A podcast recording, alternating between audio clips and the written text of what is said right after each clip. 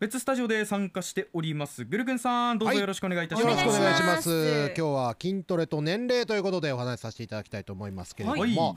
筋トレというとね若い人とか、まあ、元気とかねエネルギーが満ち溢れてる方がやるものとね思ってらっしゃる方もいらっしゃるかもしれませんが、はい。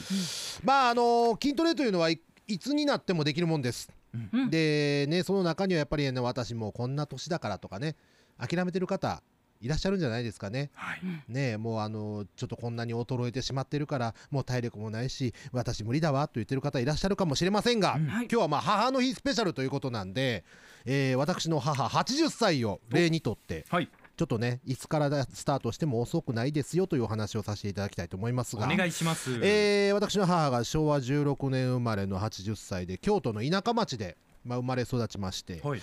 戦中生まれではあるんですけれどもあの周りが田んぼとか畑とかに囲まれてねあの食べるものはあんまり困らなかったそうです。うん。でまあそんな食べるものに困らなかった母ですね、えー戦中生まれのくせにですね、えー結構いい体格をしてまして健康有料児で新聞に表彰されたことがあるえというー、あのな骨太ではあるんですよ。うん。まあ、僕もその遺伝をちょっと受け継いではいるんですけれども、はい。まあ、そんな健康有料児の母がですね、えー、と20年ぐらい前にちょっと大病を患いまして、まああの本当にふくよかだったんですけれどもどんどんどんどん体も痩せてきまして、うん。まあ、今も結構細身なんですね。でまあ年齢のせいもあって昔はその運動もママさんバレーをずっとやってたんですけど、あのやっぱり年齢のせいかちょっと体力とか筋力とかも衰えてきまして、えー、一昨年かな自転車乗ってる時にちょっと転倒をしまして頭を強く打って病院に運ばれたりとか。えー。あの歩いてるだけでまあ転んでしまったりとか、はい。やはりそういったちょっとあの筋力の低下っていうのが見られたんですね。うん。でそんな母がですね、えー私の言うことを聞かずにテレビを見て、えースクワットをやろうと思ったらしいです。はい、私がまあスクワットやった方がいいですよって何回も言ったんですけど、ええ。ーそれをやらず、えーテレビで言ってたからやってみたっていうね。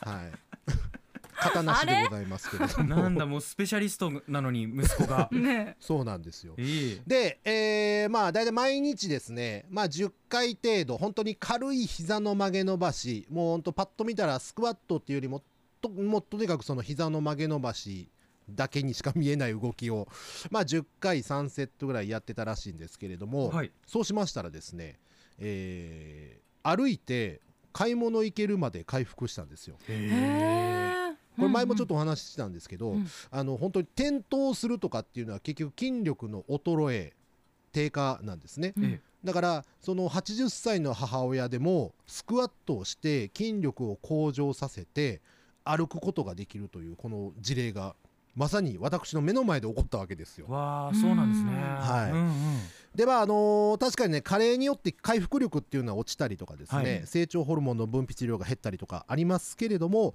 何歳からでも筋肉っていうのは増えるんです。ああじゃあ年齢ってあんまり関係ないってことあんなんですね。ままあもちろんその速度はあります。あーのまあそうか。ね、成長の速度っていうのはありますけれども、まあ、ある大学の研究機関でですね平均70歳の方に週3回簡単なトレーニングを行った結果、えーおよそ10%の筋力量筋肉量の増加とおよそ15%の筋力向上が見られたという、まあ、研究結果が出てるわけなんです。はいそうするとですねもう30代40代50代なんてもう議論の余地がないじゃないですか。うんね、私のあの担当する方でもですね僕と同い年なんですけれども明らかに体型が変わりまして、へえーマッチョで元気なおじさんになった方がいらっしゃいます。ははい、もう上げられる重さもですね、うん。えー体のサイズも大幅にもう変わってきてまして本当にあの楽しい人生を送ってる方がいらっしゃるんですけど、もともとその方はフィットネス関係で来てたちょっとシェイプアップしたいなって感じですか？そうですね。ちょっとあの運動不足解消っていう形でやってたらハマっちゃったという方なんですけど、そうかそうか。はい。はい。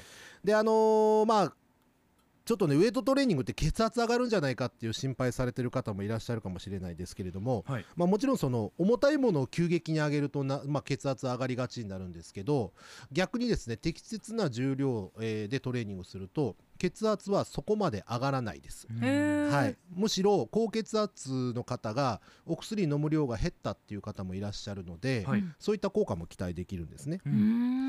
ううんんえーとにかくですね筋トレというのは新陳代謝を活性化しましてメンタル向上のためのホルモンが脳内でバーッと分泌されるんで、まあ、実年齢よりもやっぱり若々しく見えるんです、はい。筋トレやってる方ってやっぱ若々しく見える方多いですよね、そうですね。うん。ん。だから筋トレ始めるのにね遅いとか早いとかはないです、うん。もう人間は今が一番若いです、うん。ね、思い立ったらその時がグッドタイミングそうですね。えーそんなあなたにですね、えー我々琉球ドラゴンジムではですね体験キャンペーンを実施中ですので、おはいえー詳しくはホームページをご覧いただきたいと思います。あれ？最後。はい、うまくまとめてきたな。まとめましたね。まとまりましたね。えー、来ましたね。ねまあいやらしい話でございますよ。でもこう運動するようになったら、うん、ちょっと歩いてみようとかはい、体を動かす習慣も身につきますよね、そうなんですよ。で強いてはもうもっとこうまあひお大き大きく言えばですよ、うんはい。医療費もかからなくなるんですよ。ああまあそうか体調病院崩したりとかで受診しなくていいからね。そうそうそう、うん。病院行かなくてよくなるんで。ええうん。えだから本当にいいですよ。トレーニングいつ始めても遅くないですからもう今すぐ始めてください皆さん。えなるほど。やねり方わからない方は、えー私のジムに来てください、はい。場所どこでしたっけ？えー沖縄市パークアベニューでございます。あはい。なるほど。もうわかりやすい。はいありがとうございます。はい。あのぐるぐんさん、はい。ちょっとまあこれ筋肉クエスチョンとはまた別なんですけれども、はいはい。恵子さんがうん。昭和16年の京都生まれ京都育ちってうちのおかんと一緒やんってあ来てるんですよ。そうなんですか。はい。でいややはもう。うん。これでねねうん。しかもね、また恵子さんなんですけど、はい。あれ私の言うこと聞かへんのもうちのおかんと一緒やんって来てますね。あこれ僕のいとこですかねあれ 血縁関係ある？いとこに恵子ちゃんっているんですよね私。あら？はい。いる。言うこと聞かへん京都の人は多分いっぱいいると思うんですよ、どうでしょあーえっ、と基本的に京都の方は言うこと聞かない人が多いですね。う そうなんだ。そんなん言うと怒られますけども アンコンシャスバイアスですねこれね。はいはいはい。怖い怖い。あとすすすさんからもね、はい。はい年齢重ねれば重ねるほど筋力ってやっぱ必要になってくるんですねうん。というような。そうですね。頑張らねばってきてますね。あの本当に筋力って低下するので、うん。低下をもう防ぐためにはやっぱり筋トレした方がいいですね。ううんん、なかなかこう続けるのが難しいというかはい。どちらかというとグルクンさんのねお母さんもそうだったと思うんですけど、うん。スクワットってちょっときついトレーニングなのかなって思う方もいらっしゃると思うんですけれども。あのね、ええ。きつくやればきついですけど、ええ。きつくやらなければきつくないです。もうこれ本当そのままなんですけど。いろんなやり方があるってことですか？そうですそうです。あのー本当にフルスクワットって言って、はい。お尻を床と平行まで下ろすのがフルスクワットなんですけど、はい。もう軽く膝をもう本当に20度ぐらい曲げていただくだけでもスクワットですから。ああそうかはい。そうか、重り持たなくても全然大丈夫です。もうそれだけでも太ももの筋肉に刺激は入ります。ん。なんかイメージとしてはやっぱり90度ぐらい曲げるもしくはもうもっと負荷かけんなら100度くらいまでいっちゃうみたいな。ああそうですね。そういうイメージジを多分される方もはい。いらっしゃるかなと思ったんですけどスクワットっていうのは本当に軽く曲げるだけでいい。そうですそうです、うん。もう本当にあのー膝が軽く曲がって伸びればもうそれだけで十分です。でちょ注意していただきたいのは、はい。伸ばす時にええ。伸びきるところまで伸ばさないっていうことですね。